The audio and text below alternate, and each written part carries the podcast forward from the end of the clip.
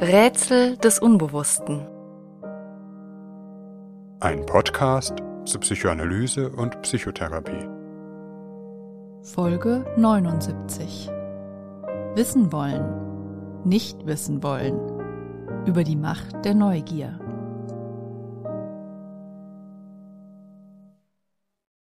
In dieser Folge beschäftigen wir uns mit einer der zentralen seelischen Kräfte, der Neugier, sowie ihrem Gegenspieler, dem Wunsch, nicht wissen zu wollen.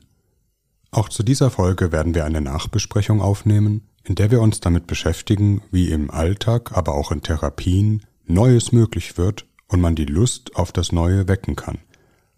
Wir werden die Nachbesprechung etwa eine Woche nach dieser Folge veröffentlichen, ihr könnt uns bis dahin also gerne Fragen stellen. Auf unserer Förderplattform Patreon, auf der ihr auch viele weitere Bonusinhalte findet. Der Link ist im Anhang. Schaut gerne einmal vorbei. Besucht auch gerne unsere neue Instagram-Seite. Lennart und Rebecca sind seit einigen Jahren ein Paar. Vieles in der Beziehung läuft gut.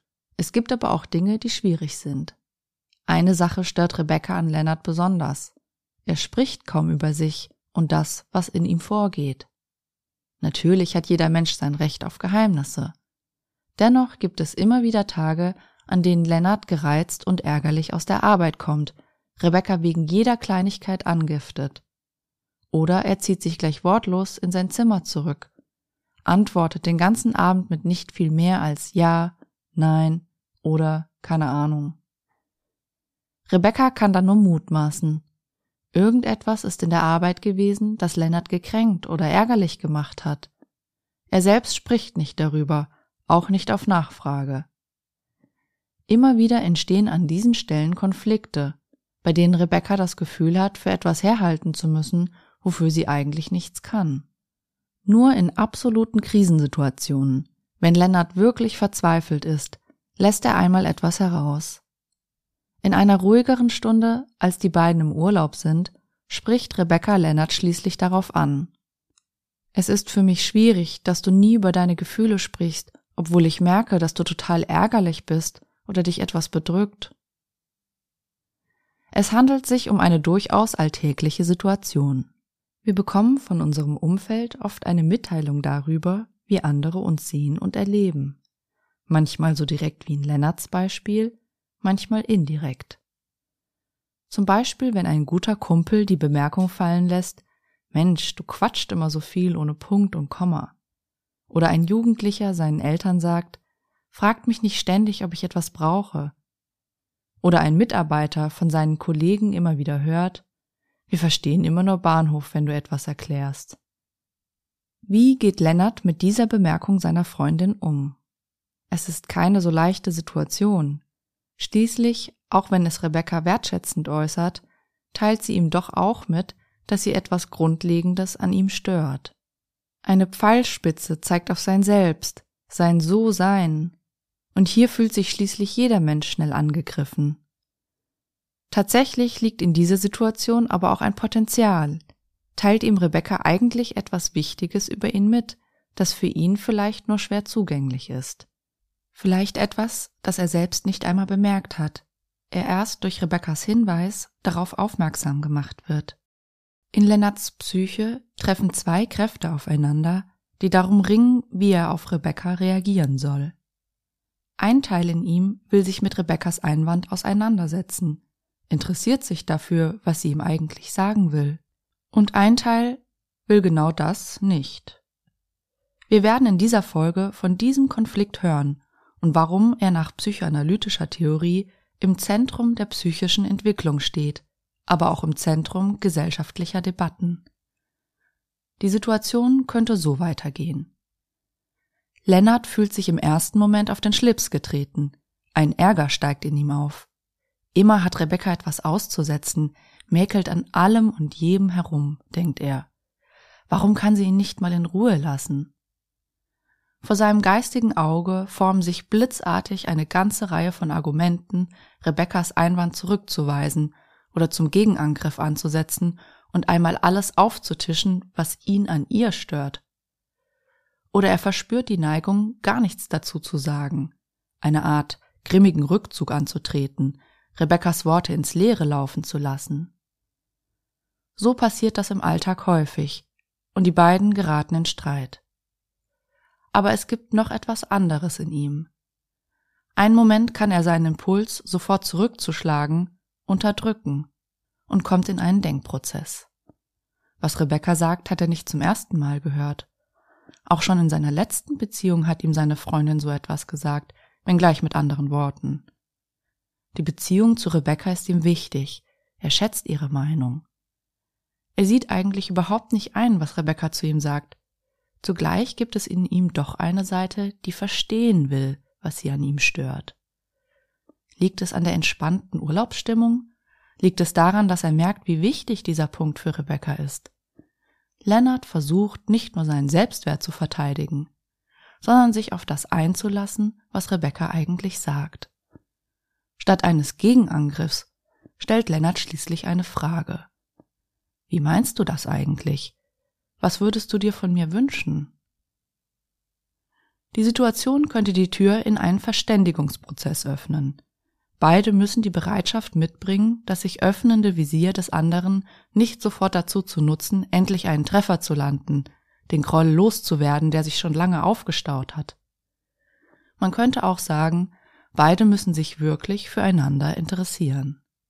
Es geht nicht nur darum, dass Rebecca von Lennart eine Änderung seines Verhaltens verlangt, er sozusagen, weil sie es unbedingt will, jetzt mechanisch immer fünf Minuten von der Arbeit Rapport erstattet wobei dergleichen Vorhaben eigentlich ohnehin nur so lange aufrechterhalten werden, als ihnen die erschöpfliche Ressource motivationaler Energien zugeführt wird.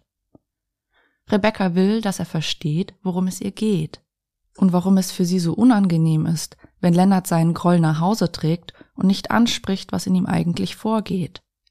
Lennart sagt so etwas wie Aber manchmal läuft es auf der Arbeit auch wirklich schlecht, was soll ich machen? Rebecca, mit mir darüber sprechen. Ein entscheidender Moment in dem Gespräch kommt zustande, als Lennart einräumt, das ist mir aber irgendwie peinlich. In der Folgezeit sprechen Rebecca und Lennart immer wieder über das Thema. In einem Gespräch erzählt Lennart etwas von seiner Geschichte. Es spielen Momente der Ausgrenzung in der Schule eine Rolle. Lennart hat erfahren, was es bedeutet, nicht zu den Coolen zu gehören. Lennart erzählt aber auch von zu Hause. Beide Eltern hätten viel gearbeitet und wenig Zeit für die Belange der drei Kinder gehabt. Es hat wenig Raum gegeben, über Gefühle zu sprechen.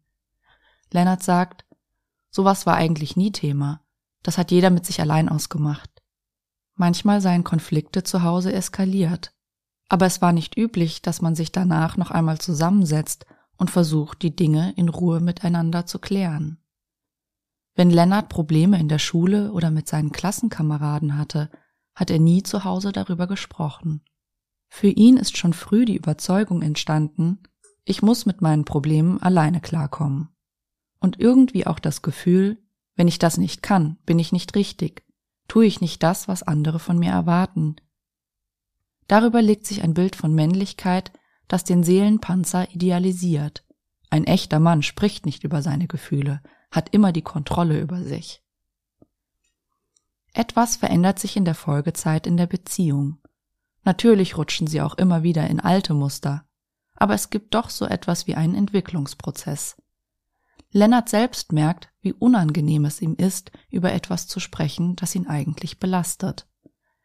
Einmal ist da eine Situation, in der von seinem Chef in der Arbeit auf unfaire Weise vor allen Mitarbeitern kritisiert wird. Er kommt mit einem riesigen Frust nach Hause. Als Rebecca ihn fragt, wie der Tag war, merkt er, wie unangenehm es ihm ist, darüber zu sprechen. Wo früher nur dieser Eindruck war, eigentlich nichts zu erzählen zu haben, merkt er jetzt, dass er sich eigentlich schämt. Es fühlt sich so an, als wäre er kein richtiger Mann, wenn er die Dinge nicht für sich selbst löst. Oder als würde sich dieses Gefühl der Blamage nur wiederholen, wenn er Rebecca davon erzählt, als würde er in ihren Augen ein Schwächling, der sich in der Arbeit unterbuttern lässt. Unter Mühen gelingt es ihm, von der Arbeitssituation zu erzählen. Und er sagt auch, dass es ihm irgendwie peinlich ist, ihr das zu sagen, was wiederum für Rebecca völlig überraschend ist. Warum denn peinlich? aber auch sie lässt sich darauf ein, Lennart besser zu verstehen, warum es für ihn so schwer ist, etwas von sich preiszugeben. In der Folgezeit wird es für Lennart tatsächlich leichter, sich zu öffnen, als er merkt, dass Rebecca ihn gar nicht für schwach hält. Sie kommt ihm aber auch nicht mit mitleidigen, vermeintlich aufmunternden Worten zu nahe, was er noch nie leiden konnte. Im Gegenteil, sie hört zu, ist beteiligt, aber zugleich auch sachlich und fair, was Lennart als wohltuend, ehrlich und wirklich hilfreich erlebt. Immer mehr merkt er, dass es für ihn manchmal sogar erleichternd ist, über etwas zu sprechen, was ihm Kummer bereitet. Die Konflikte in der Partnerschaft nehmen ab. Tatsächlich intensiviert sich die Beziehung zwischen den beiden. Es bedeutet Rebecca viel, dass Lennart sich auf ihr Anliegen eingelassen hat. Und Lennart bedeutet es viel, dass er in Rebecca einen Menschen an seiner Seite hat, der seine Verletzlichkeit kennt und achtet, vor dem er sich nicht immer stark zeigen muss. Das Beispiel illustriert, dass eine Veränderung möglich ist, wenn Menschen sich auf einen wirklichen Verständigungsprozess einlassen. Lennarts und Rebeccas Beispiel illustriert letztlich auch einen therapeutischen Prozess, sozusagen ein gutes Stück Alltagstherapie. Entscheidende Schwellen in Therapien sind oft Situationen, in denen es darum geht, sich mit der Perspektive eines anderen oder mit der Realität zu konfrontieren, der man bislang ausgewichen ist.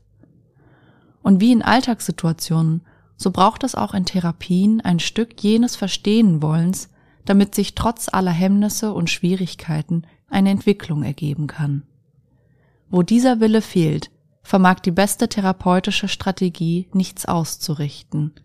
Und es geht vielleicht erst einmal darum, diesen Wunsch wieder lebendig zu machen, die Lebenslinien nachzeichnend, wo er verloren gegangen sein könnte.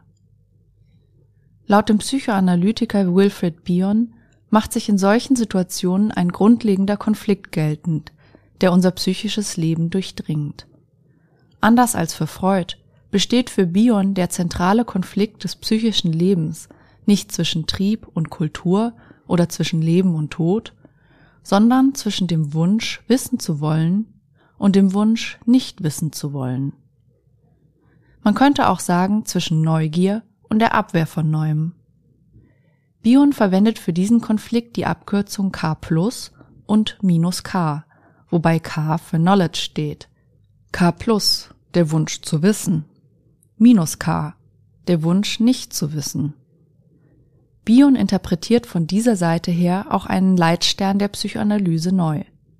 Den Mythos des Ödipus, in dem es vielleicht nicht allein um Mutterliebe und Vatermord geht, sondern in dem auch der zutiefst menschliche Konflikt von Wissen wollen und nicht wissen wollen verhandelt wird, nämlich, dass man es in Wahrheit selbst ist, um den es geht.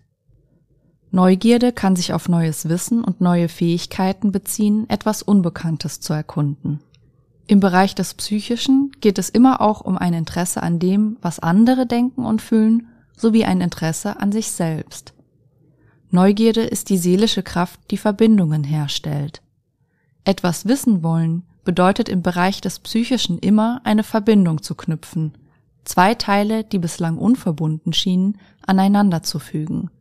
Sozusagen die Kraft, welche die Landkarte mit den Umrissen von Küsten und Kontinenten ausfüllt, wo vorher nur eine leere Fläche war. Zum Beispiel, das, wie ich handle, hat etwas mit dem zu tun, wie ich fühle. In Lennarts Beispiel, ich merke, dass ich mich eigentlich schäme, Deshalb spreche ich nicht gerne über das, was in mir vorgeht. Oder ich habe diese Rückmeldung schon einmal gehört. Warum sagen mir das Menschen immer wieder? Vielleicht hat es wirklich etwas damit zu tun, wie ich mich verhalte. Verbindungen herzustellen erweitert Lennarts Spielräume, gibt ihm überhaupt erst so etwas wie eine Entscheidungsfreiheit in Situationen, die sich vorher wie automatisch abgespielt haben. Dies bedeutet für Lennart aber auch, sich einem Schmerz und einer Angst zu stellen, die in dem Moment fühlbar werden, da er die unverbundenen Teile aneinander fügt. Ich fühle jetzt, wie sehr ich mich eigentlich schäme. Psychische Abwehr beruht dagegen immer darauf, Verbindungen zu unterbinden, Zusammenhänge nicht herzustellen oder sogar anzugreifen, also nicht wissen zu wollen. Minus K. Der äußeren Abwehr Lennarts gegenüber Rebecca das geht dich nichts an oder immer passt dir etwas nicht, korrespondiert auch ein innerlicher Versuch, die Verbindung zu kappen. Lennart will nicht fühlen, was er eigentlich fühlt, und deshalb will er nicht darüber sprechen, weil das Sprechen sogleich eine solche Verbindung herstellen würde. Gerade weil er das Zustandekommen einer Verbindung verhindert, ist ihm ein guter Teil dieses Vorgangs auch nicht bewusst. Der Konflikt zwischen Wissen wollen und nicht wissen wollen ist ein zutiefst menschlicher. Das Neue reizt, verspricht eine Erweiterung der Grenzen. Aber es macht auch Angst, konfrontiert mit etwas, das wir nicht an uns heranlassen wollen. Kein Mensch kann leben, der sich nicht auch zu einem guten Teil vor dem Neuen verschließt, sich in seinen Routinen einrichtet, der dem Neuen nicht auch mit einem gewissen Maß an gesunden Misstrauen entgegentritt.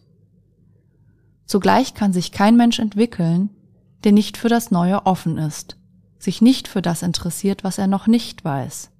Und das gilt auch für das Wissen über sich selbst. Wo solche Entwicklungsprozesse stagnieren, kommt es oft zu Konflikten mit anderen Menschen. Die Person ist unflexibel in Beziehungen, kann in diesem Sinne nicht dazulernen, zumindest nicht auf einer emotionalen Ebene. Die Person will einfach nicht sehen, was sie tut, wie sie sich verhält, und alle Überzeugungskünste der anderen können hier wenig ausrichten, münden im besten Falle vielleicht in rein äußerlichen Verhaltensänderungen, die nicht nachhaltig sind, als hätte man eine zähe Feder in eine Richtung gedrückt, aus der sie sich langsam wieder in die alte Position schiebt. Die Eltern stellen einfach immer wieder ihre beharrlichen Nachfragen. Der Mitbewohner lässt die Spülmaschine unausgeräumt, der Partner erzählt nichts von seinen Gefühlen, obwohl die Beziehung Schaden nimmt, trotz Gesprächen, Aussprachen, Plänen und Vereinbarungen.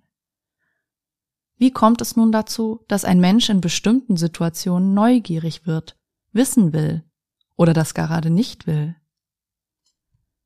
Jeder Mensch geht zu Beginn seines Lebens mit neugierigen Fühlern hinaus in die Welt, will etwas lernen und etwas Neues entdecken, nimmt dabei sozusagen jeden Widerstand, der sich in der Welt auftut, als eine Herausforderung an. Der Psychologe Jak Panksepp bezeichnet dies als Seeking System, einen angeborenen Instinkt, sich mit Fremden und Unbekannten auseinanderzusetzen, es kennenlernen und verstehen zu wollen. Jedes Kind kommt mit dieser Neugierde auf die Welt, auch wenn diese verschieden stark ausgeprägt sein kann. Neugierde ist ein sogenanntes primäres Bedürfnis, also ein menschlicher Drang, der nicht durch etwas anderes erklärt werden kann, etwa auf die Befriedigung von Hunger oder Sexualität gerichtet ist. Im Gegenteil, um die Neugierde zu befriedigen, nehmen Menschen von früh an große Entbehrungen auf sich. Man denke etwa daran, wie frustrierend es für Kinder ist, laufen zu lernen, wie viele Stürze, Fehlversuche, Misserfolge sich einstellen, bis es einem Kind endlich gelingt, die ersten Schritte zu tun. Trotzdem gibt es in der normalen Entwicklung kein Kind, das auf das Laufenlernen verzichtet und dauerhaft auf dem Boden sitzen bleibt. Oder man denke an folgende Situation. Eine Familie mit einem kleinen Kind bekommt von einem Freund Besuch. Das Kind kennt die Person noch nicht, reagiert erst einmal ängstlich, klammert sich an der Mutter fest. Nach einer Weile aber wird in ihm der unwiderstehliche Drang rege, die fremde Person genau zu beobachten, vielleicht zu ihr hinzukrabbeln, nach ihrer Brille zu greifen. Die Angst wird überwunden, mit der Hilfe der Mutter. Das Kind greift nach dem Unbekannten. Die Neugierde wandelt ihre Gestalt im Verlauf der Entwicklung. Aus einem Wissen wollen in einem konkreten und körperlichen Sinn, in den Mund nehmen, um es in sich aufzunehmen, nach einer Sache greifen, um sie zu begreifen, wird ein Wissen wollen mit Worten, das Zeitalter der Warum-Fragen und schließlich die Neugierde der Gedanken und Gefühle, es mit dem Kopf und dem eigenen Herzen erfassen wollen, wobei alle Ebenen ein Leben lang wichtig bleiben. Für die psychische Entwicklung ist dabei die Entstehung zwischenmenschlicher Neugierde von zentraler Bedeutung die Neugierde an dem, was in dem anderen vorgeht, was ein anderer denkt und fühlt. Und darüber gespiegelt auch die Neugierde daran, was er über mich denkt und wie sich das mit dem verbindet, was ich über mich selbst denke. Man könnte sagen, ein Stück von jenem neugierigen Greifen des Kleinkindes nach der Brille kehrt auch in Lennarts Denkprozess wieder, wenn er Rebekkas Worte verstehen will. Für das Schicksal der Neugierde in der Geschichte eines Menschen sind viele Faktoren entscheidend. Gibt es in seinem Umfeld genügend Anregungen? Interessiert sich jemand für das, was das Kind tut? Bekommt das Kind auf seine Äußerungen Resonanz? Lassen die Eltern dem Kind genügend Raum, um seinen eigenen Zugang zur Welt zu finden? Bekommt die Neugierde des Kindes letztlich etwas, an dem sie sich sättigen kann?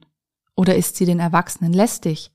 Wird der Entwicklungsdrang des Kindes narkotisiert, etwa indem man Kinder schon früh und systematisch mit der Sogwirkung digitaler Medien ruhig stellt?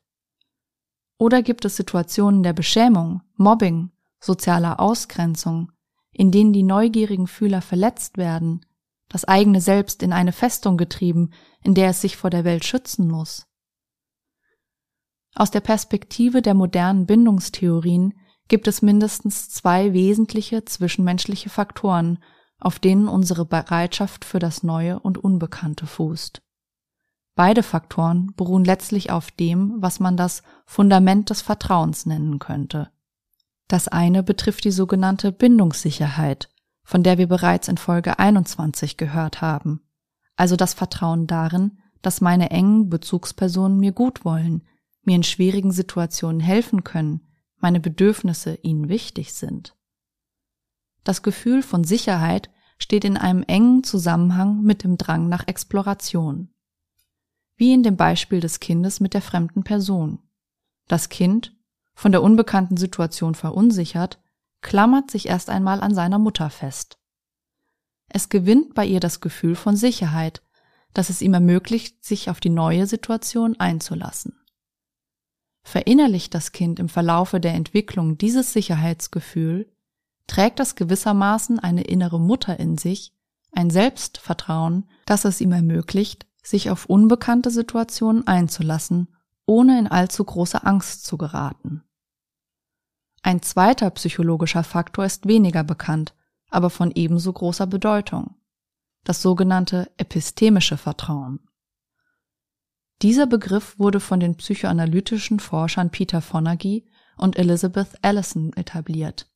Sie beobachteten, dass die Sicherheit, mit der Kinder sich auf neue Lernerfahrungen einlassen, nicht nur von dem emotionalen Vertrauen der Kinder gegenüber ihren Eltern abhing, sondern auch von dem sogenannten kognitiven Vertrauen.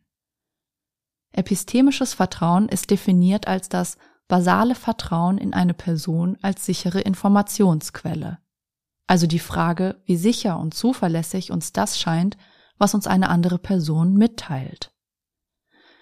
Wir sind umgeben von einer Vielzahl von Informationen, die wir üblicherweise nicht selbst überprüfen oder gar nicht überprüfen können, auf die wir vertrauen müssen. Als ein häufiges Beispiel wird das eigene Geburtsdatum angegeben. Wir können nicht selbst überprüfen, wann wir geboren sind, sondern müssen auf die Angaben von anderen vertrauen. Meist tun wir das unhinterfragt, ohne etwa Dokumente anzufordern. Es lassen sich eine Vielzahl sozialer Situationen ausdenken, in denen wir auf dieses grundlegende Vertrauen zurückgreifen.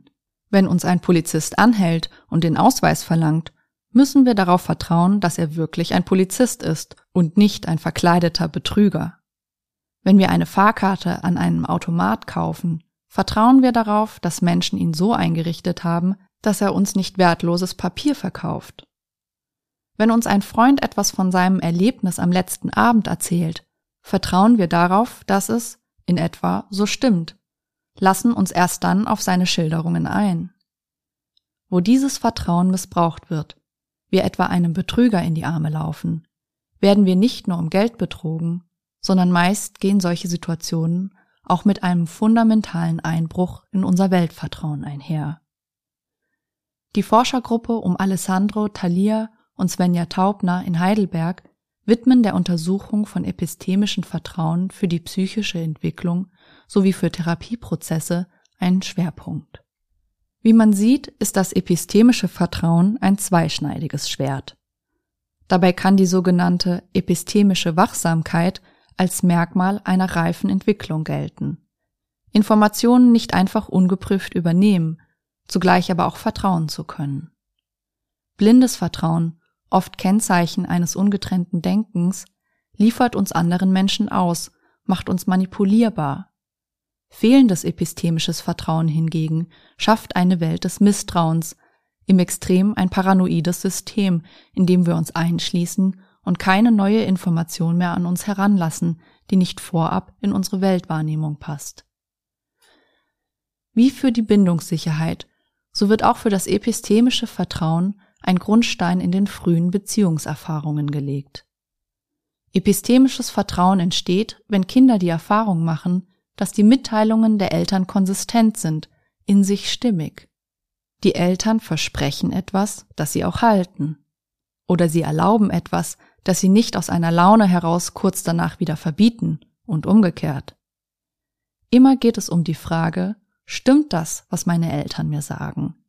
Oder sagen sie es mir nur, um ein bestimmtes Ziel zu erreichen, das sie nicht offen mitteilen?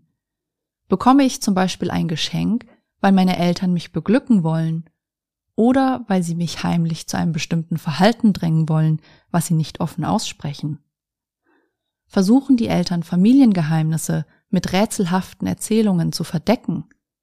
Oder in folgendem Beispiel. Die Eltern eines Kindes trennen sich im Streit. Das Kind wohnt fortan beim Vater.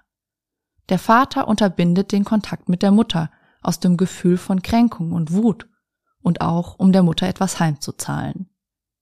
Auf die Frage des Kindes, warum es seine Mutter jetzt nicht mehr sehen kann, antwortet der Vater, weil deine Mutter böse ist. Deine Mutter will mit uns nichts mehr zu tun haben. Die Antwort ist nicht ehrlich. Die ehrliche Antwort wäre, weil ich so wütend bin und mich an deiner Mutter rächen will. Zu Recht nimmt der Vater wahr, dass dies eigentlich kein angemessener Grund ist, den Kontakt zwischen Mutter und Kind zu unterbinden. Würde er sich dies offen zugestehen, müsste er eigentlich damit aufhören, sich eingestehen, dass es seine eigene Verletzung ist, für die die Tochter nichts kann. Die Tochter hat wenig Möglichkeiten, die Realität dieser Mitteilung zu überprüfen. Wenn sie mit der Mutter in Kontakt kommt, merkt sie, dass sie sich eigentlich doch für sie interessiert, doch nicht so böse ist. Sie wächst mit widersprüchlichen Informationen auf, was das grundlegende Vertrauen in das, was jemand sagt, erschüttert, gerade weil sie sich keinen klaren Reim auf die Situation machen kann. Dieses epistemische Misstrauen kann für das Mädchen im späteren Leben die Folge haben, dass es ihr schwerfällt, dem, was andere sagen, Vertrauen zu schenken, auch in engeren Beziehungen. Die Poren zur Welt schließen sich, die Fühler sind immerzu in Hab-Acht-Stellung. Meint der andere das, was er sagt, oder will er mich nur in eine bestimmte Richtung lenken?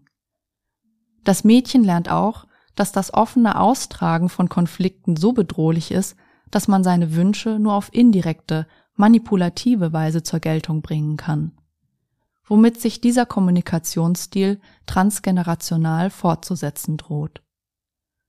Wie wir in einer eigenen Folge hören werden, sind es insbesondere manipulative Erziehungsstile, die das epistemische Vertrauen von Kindern aushöhlen können und damit dem Wisstrieb in späteren Lebensaltern das Wasser abgraben. Wissen wollen hat auch immer etwas mit Mut zu tun. Sich einer Angst auszusetzen, dem Schmerz, dem Wagnis einer Erkenntnis, eine Erfahrung, die man nicht vorausberechnen kann. Nicht wissen wollen bietet dagegen den Schutz vor solchen Erfahrungen. Das Schicksal der Neugierde in unserer Gesellschaft wäre indes eine eigene Podcast-Folge wert, die etwa auch einige psychoanalytische Bemerkungen zu unserem Schulsystem zu tätigen hätte, aber auch zu unserer Konsumgesellschaft. Vielleicht lässt sich im Allgemeinen sagen, dass die Neugierde, wie alle menschlichen Antriebe, in unserer Gesellschaft in den Dienst ökonomischer Verwertung genommen wird. Die Neugierde ist ein fundamentaler Trieb, der mit dem Griff nach dem Smartphone beginnt und sich mit dem Kauf einer Reise fortsetzt. Die Werbepsychologie weiß um den Reiz des Unbekannten, dass sie hier, wie bei der Sexualität, aus der Quelle eines menschlichen Triebes schöpfen kann. Aber es ist eben oft genug nur eine inszenierte Neuartigkeit, die gezielt konstruierte Illusion des Neuen, die in Wahrheit enttäuschen muss. Das Neue lässt sich nicht kaufen und passiv konsumieren. Es hat immer etwas mit einem Wagnis zu tun, einem Moment von Herausforderung, die man auf sich nehmen muss, sei sie geistiger oder körperlicher Art. Ob die Tendenz unserer Gesellschaft, sich von dem Neuen zunehmend abzuschotten, ein Symptom ist auf einen brüchigen Glauben in das Neue, ein durch mannigfaltige Enttäuschungen untergrabenes epistemisches Vertrauen in das, was jemand anderes sagt und verspricht? Wer manche gesellschaftlichen Debatten verfolgt, kann den Eindruck gewinnen, die Lust am Neuen und das Interesse an der Perspektive des anderen sei uns abhanden gekommen und unsere Debatten in aufgeregten Kaskaden der Wiederholung gefangen. Wo geschieht etwas wirklich Unerwartetes? Die Öffentlichkeit scheint sich suchtartig nach dem Neuen zu sehnen, es zugleich anzugreifen, wo es sich zeigt, weil es die eigenen Erwartungen verletzt, dem eigenen Ich etwas zumutet.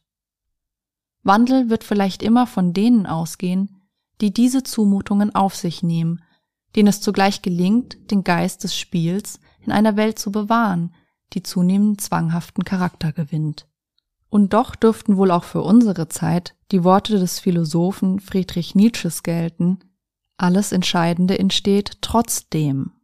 Alles Neue hat sich immer gegen Widerstände durchzusetzen und sollte sich nicht von der vermeintlichen Übermacht des Bestehenden entmutigen lassen, in der Gesellschaft wie im eigenen Leben.